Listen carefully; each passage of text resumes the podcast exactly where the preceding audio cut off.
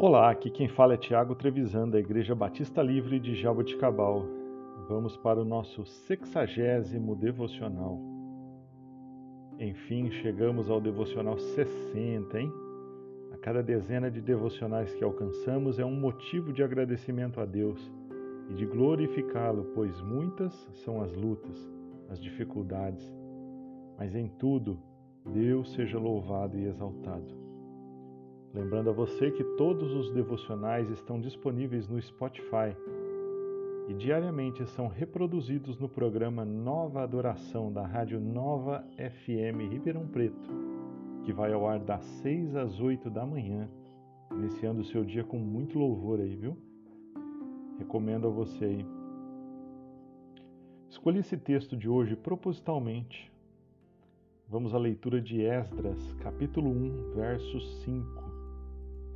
Então, os líderes das famílias de Judá e de Benjamim, como também os sacerdotes e os levitas, todos aqueles cujo coração Deus despertou, dispuseram-se a ir para Jerusalém e a construir o templo do Senhor. O contexto do livro de Esdras é a volta dos exilados a Jerusalém e a reconstrução do templo e dos muros, além de uma reforma espiritual em toda a nação. Os temas principais deste livro são a adoração, a reconstrução do templo e a dedicação da sua vida ao Senhor. Mas, atentando especificamente para este versículo de hoje, saliento a importância de termos ao nosso lado pessoas que nos animem em nossa caminhada com o Senhor. Vemos no texto que voltaram para Jerusalém aqueles que Deus despertou a terem o mesmo sentimento de Esdras, Neemias e Zorobabel. Ou seja, aqueles que incentivaram e apoiaram o que Deus havia colocado no coração desses homens, foram também levantados pelo próprio Deus.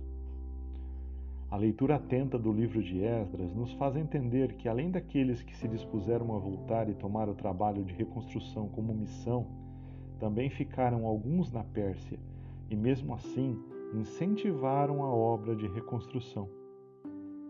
Por que não dizer que é assim que acontece nos nossos dias? Se eu te falar que devemos nos cercar de pessoas que estão dispostas a arregaçar as mangas e colocar as mãos no trabalho conosco, você ficaria satisfeito? Mas também existem aquelas pessoas que, mesmo que estão longe, estão torcendo por aquilo que Deus colocou em nosso coração e estão torcendo para que tudo dê certo conforme o Senhor lhe agrada.